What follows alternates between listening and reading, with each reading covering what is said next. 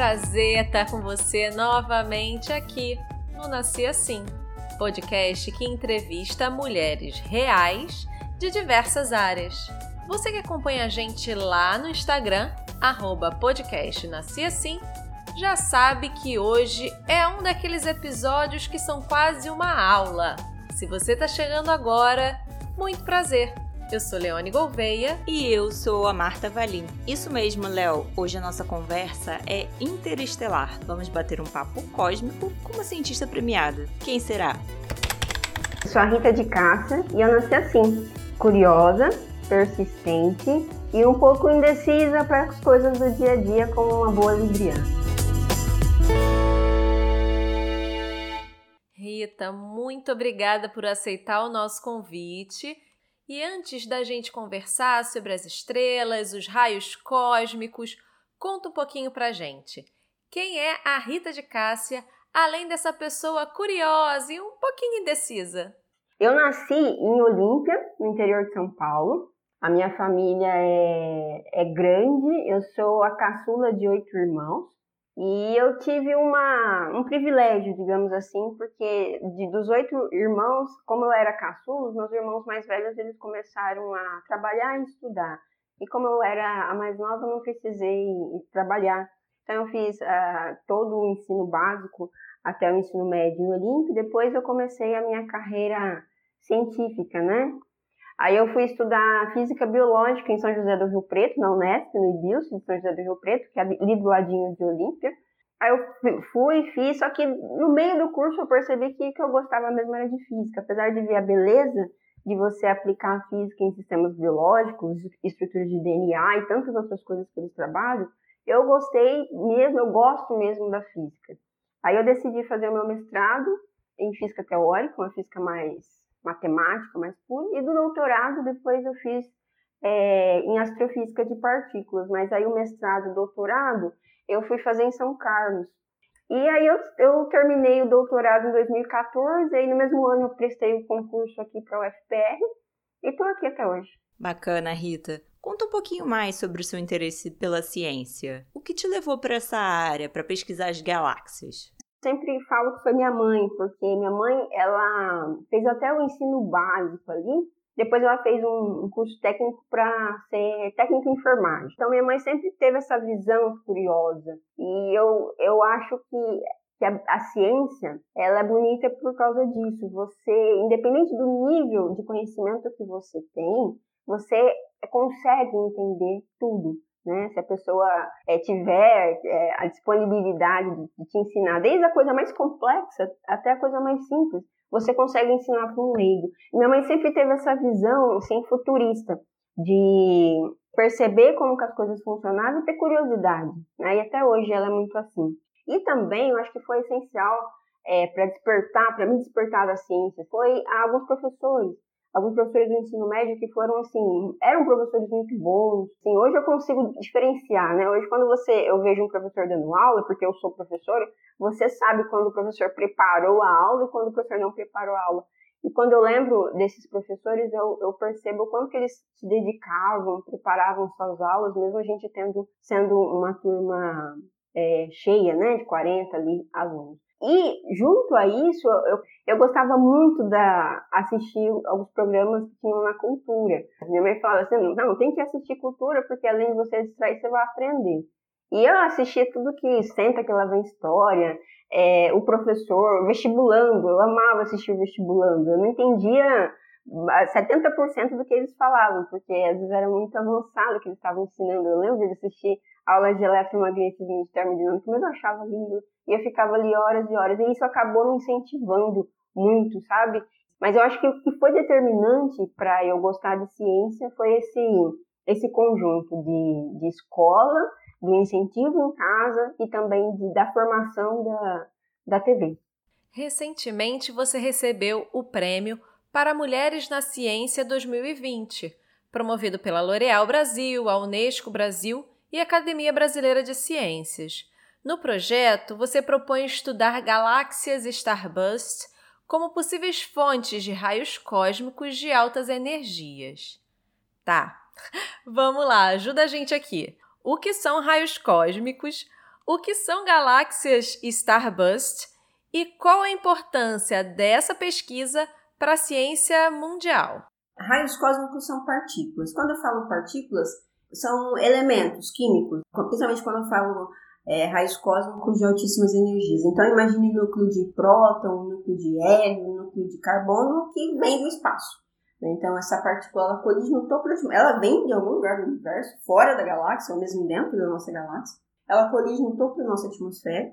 E, e a atmosfera é feita de moléculas, é feita de elementos químicos. Né? Então, essa interação dessa partícula que vem do espaço com, com as moléculas dá origem ao que a gente chama de chuveiro atmosférico, que é a origem de outras partículas. Então, no final aqui, o, o que a gente detecta são, é esse é essa gama, né, esse conjunto de partículas. Mas o observatório, ele consegue detectar, ele não consegue detectar, mas a gente consegue reconstruir qual foi a partícula mãe, ou seja, aquela que colidiu lá no topo da atmosfera. Então, esse, esse termo raio cósmico é justamente isso. O cósmico é porque ele vem do cosmos. E raio, porque ele, por onde ele passa, essas partículas elas viajam a, com a velocidade quase da luz, ou seja, hum, é muito rápido. Então ela passa e ela deixa um rastro, então por isso que a gente fala um raio cósmico. Então a grande pergunta da nossa área é a seguinte: de onde vêm esses elementos químicos? De onde vêm raios cósmicos? E um outro dado interessante que a gente se pergunta é o seguinte: veja que essas partículas elas chegam na Terra, então pega aí um próton núcleo de próton. Ele chegou na Terra, ele foi detectado na Terra com uma energia de 10 a 20 eletronvolts. Então, para você ter uma noção de quanto é essa energia, se eu pegar essa energia de 10 a 20 eletronvolts e colocar numa bola de tênis, tá? Essa bola de tênis ela vai adquirir uma velocidade entre 60 e 70 km por hora. Aí eu posso, você pode falar, Rita, mas não é tanta energia, mas é muita energia para uma partícula, né? Para um núcleo, um único núcleo de próton. Então é, é curioso você pensar assim, poxa, eu detectei uma partícula altamente energética que veio do espaço e é um elemento químico. De onde ele vem? A segunda grande pergunta que a gente se faz é a seguinte: poxa, para partículas chegar aqui na Terra, com ser detectada na Terra com essa energia altíssima, ela foi acelerada em algum lugar do universo. O observatório PLG, que é o observatório aqui da Argentina, que é o observatório, o maior observatório de raios cósmicos que a gente tem no mundo. E nós observamos que a gente conseguiu medir uma correlação. Quando você olha para o céu e você fala assim, ó, naquela direção tem uma galáxia. Aí você conecta essa direção com a direção de chegada do evento. E você pergunta o seguinte: será que esse evento que chegou naquela direção, será que ele não veio daquela galáxia? Então veja que é uma região que se você tivesse uma lente conseguisse olhar que você tem uma galáxia que emite é, alta luminosidade. Você olha para ela, ela é muito luminosa, ela tem fortes ventos, ela poderia acelerar a partícula, entendeu? Ela poderia, ela tem uma, condições favoráveis de acelerar a partícula. Então, o que, que a gente fez, né? O que, o observatório fez? Ele correlacionou starbursts próximas a nós é, e eventos que chegaram, partículas que chegaram nessas direções. Ele viu que existe uma correlação. Deixa eu ver se eu entendi, Rita, porque é muita informação. Vocês identificam um raio cósmico, identificam que essa partícula que entrou na atmosfera tinha uma carga de energia muito grande, e aí vocês descobriram que esse tipo de galáxia poderia ter acelerado essas partículas e querem entender por que isso acontece. É isso? Isso. É essa a ideia. Você já pode vir trabalhar com a gente, essa é a ideia. Opa, então vamos candidatar uma vaga de estágio lá, hein? Pra gente que não está muito familiarizado com a pesquisa, Explica pra gente, réis mortais. Qual a importância dessa pesquisa? Tem algum tipo de aplicação na nossa vida cotidiana? Essa é uma pergunta muito bonita. E eu acho que é uma pergunta, é uma resposta que a gente tem que dar sempre. Veja, você tem elementos químicos que chegam do universo, né? Então, quando você se pergunta de onde esses caras vêm, né? E quem acelera, isso dá um passo para a gente entender o universo, para a gente entender os diferentes tipos de galáxias, para a gente entender quais são as galáxias que poderiam gerar partículas assim. E por quê? Por que, que isso acontece? De onde vêm esses elementos químicos? Existe uma teoria que o nosso sistema solar, nossa galáxia, ela foi originada de raios cósmicos. Então, imagina essa, essa quantidade pequena de raios cósmicos que a gente consegue medir hoje, altíssima energia, talvez há bilhões de anos atrás, eram bilhares de partículas que, che que chegavam e formou a matéria bariônica que a gente tem hoje, que é a nossa composição. Então, é, é uma teoria de origem é, da matéria, origem do nosso sistema, da nossa galáxia, né? E o segundo passo é o estudo de partícula em si. Então, quando você fala assim, ah, qual que é a nossa aplicação no dia de hoje, quando você vai fazer um exame de ressonância magnética, esses exames, todos esses exames, principalmente na medicina, você usa a, partícula. Mas por que, que o raio cósmico ainda é, é bonito? Porque quando você olha para o céu e você detecta uma partícula 10 a 20 é, eletronvolts, é só ali que você consegue é o nosso laboratório é, natural, digamos assim, porque a energia que você tem em colisor de partículas hoje, como o CERN, que é o maior, você chega, você consegue chegar até 10 a 14 é, eletronvolts. Mais do que isso, o, o, o acelerador não consegue. Hoje eles estão tentando aumentar, né, para aumentar a energia. Então, partículas altamente energéticas, a gente ainda tem todo um estudo somente na área de, de high school. Quanto mais a gente entender o universo, melhor a nossa qualidade de vida. Voltando um pouquinho ao Prêmio para Mulheres na Ciência 2020, o que representou para você receber esse prêmio? E como você vê a importância desse tipo de premiação de ciências, né, voltados exclusivamente para mulheres? É magnífico, sabe? É, você ter um prêmio que destaca a pesquisadora, que destaca a mulher que faz ciência, porque isso é uma coisa que falta ainda. Você tem mulheres que se dedicam muito à ciência, mas elas não são reconhecidas. Então você, quando você premia essa mulher, essa mulher ela sai na mídia, ela mostra o que ela tem feito, então a visão da sociedade muda em relação a isso. Então é uma alegria muito grande você ser reconhecida como uma cientista que faz pesquisa básica, não é porque eu ganhei, é um prêmio que eu sempre segui as ganhadoras porque eu acho ele incrível. Porque eles tiveram essa visão futurista de que a mulher é a mulher início de carreira e a mulher que faz ciência básica, ou seja, aquela menina que não é valorizada. Porque quando você chega na universidade, você tem o seu espacinho que você coloca ali, sua mesinha e o seu computador. Mas para você ter um espaço para você colocar sua máquina para fazer suas simulações, tudo isso você precisa de fomento. Mas você é jovem, né? Quem é você quando você chega num, num departamento, num instituto? Então, quando você tem um fomento, você pode chegar, ó, oh, agora eu preciso do espaço. Então, é uma oportunidade da mulher, da pesquisadora, continuar fazendo a ciência que ela já vinha fazendo. E a ciência básica é ainda é mais bonito, porque é, hoje se fala muito de inovação. Então, hoje a gente tem pressa, a gente quer o produto pronto. Então, essa celeridade das coisas faz com que a ciência básica ela deixa de ser valorizada, ela nunca foi. Né? E hoje ela ainda, a ciência básica, as ciências humanas, hoje ela ainda, elas estão deixadas mais de lado ainda. A inovação é essencial. Só que a inovação, toda a inovação que você tem hoje, em qualquer área do conhecimento, ela veio da ciência básica. Então, quando você pega a coisa mais tecnológica que você tem, você abre ela, você vê que ali você tem uma química básica, você tem uma física básica, você tem uma matemática básica. Então, o prêmio do L'Oréal ele tem um reconhecimento, um valor muito grande para mim e, e para não só para as laureadas, mas para a sociedade, porque ele mostra para a sociedade quanto é importante a gente valorizar a ciência básica e a gente mostrar para a sociedade que a mulher jovem pesquisadora tem feito ciência e tem feito ciência de qualidade com eficiência, que é o que a gente precisa hoje.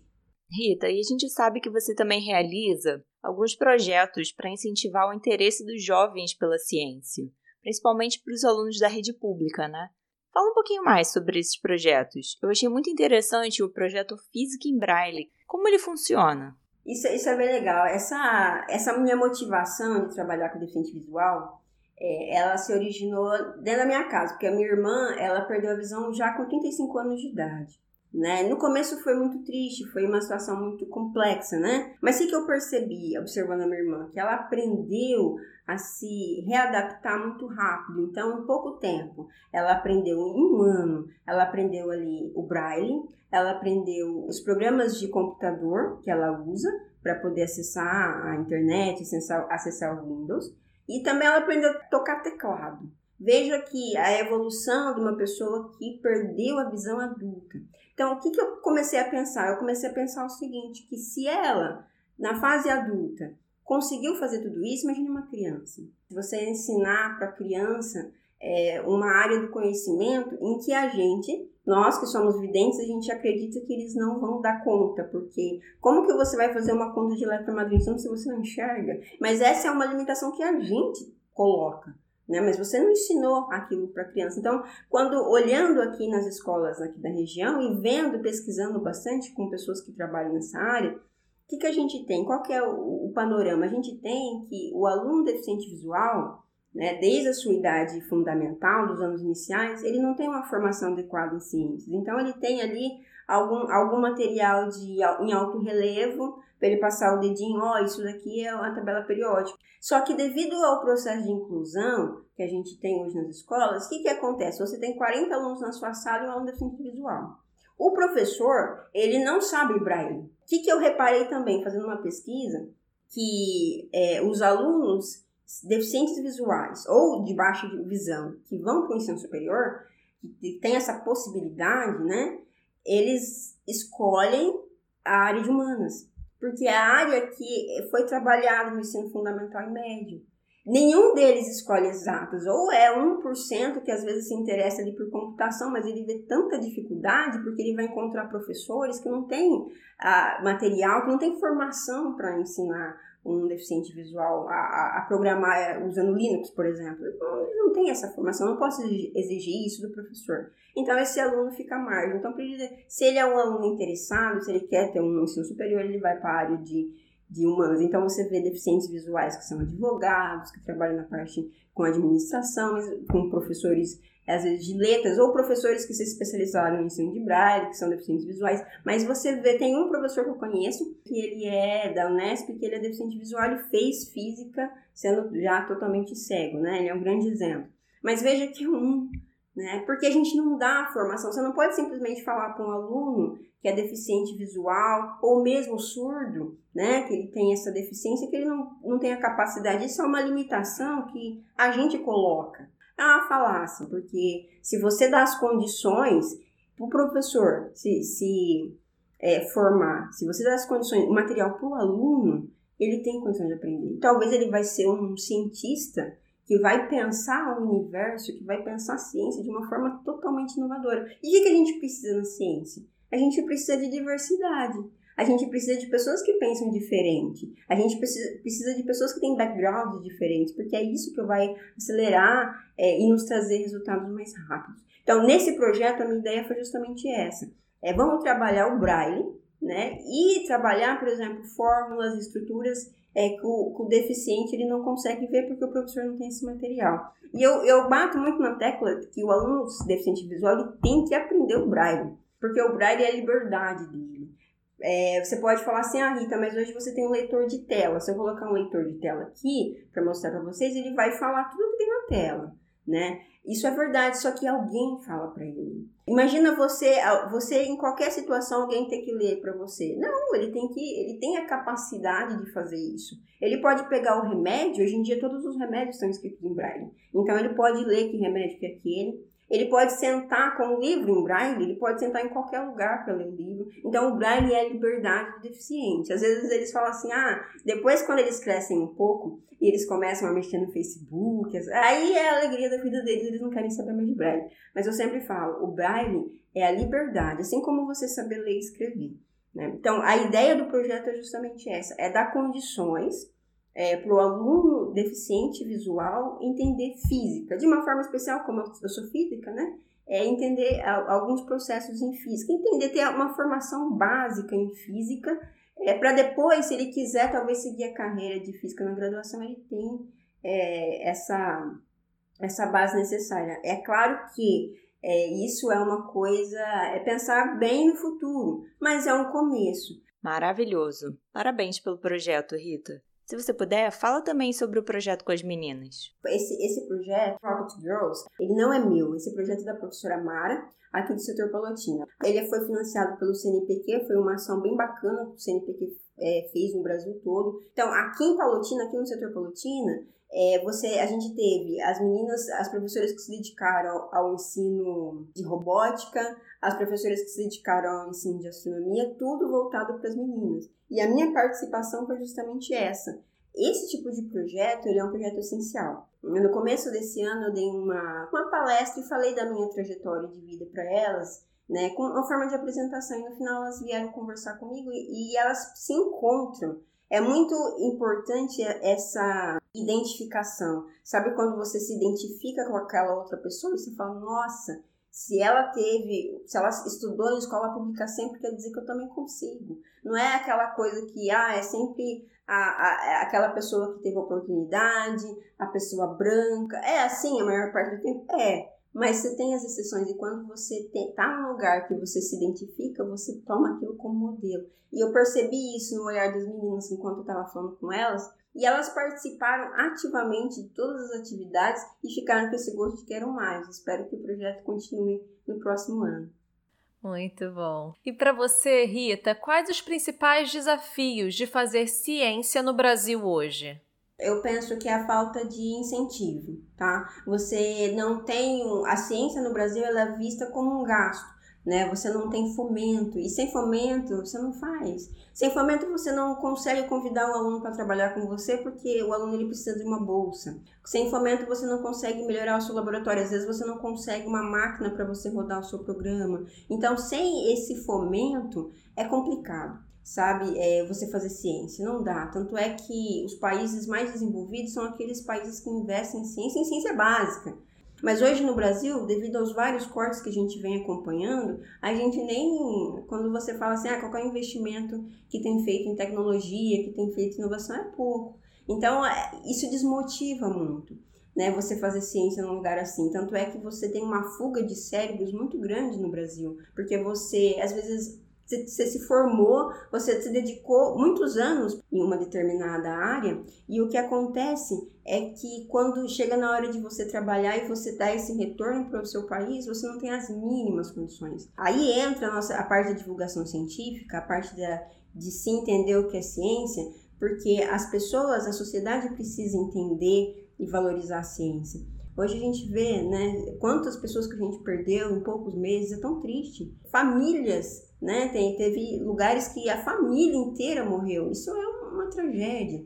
Né? E se a gente tivesse um investimento maior, se a gente tivesse uma conscientização maior da importância do distanciamento, da, da importância da quarentena, que parece que né, essa questão foi toda uma questão política, mas eu penso assim que se, se a população ela tem essa consciência da importância da ciência e do perigo quando ele existe, a gente teria uma outra visão, a gente ia se desenvolver, a gente ia sair dessa esse estado de emergente que a gente vive há tantos anos, a gente poderia, né? Nós somos, nós somos um país muito grande, nós temos cabeças maravilhosas, nós temos pesquisadores em excelência em todas as áreas do conhecimento, nós somos um povo que trabalha muito, então uma coisa que a gente tem que se perguntar é por que, a gente não se desenvolve, né? Por que a gente não sai desse passo é, de um país emergente para um país desenvolvido? Mas é devido a essas... É, tem, tem algumas, alguns ingredientes dessa receita que são essenciais, como a conscientização sobre a política, a conscientização sobre a economia e a conscientização sobre a ciência. E você falou sobre a importância do reconhecimento, da representatividade e dos desafios da ciência.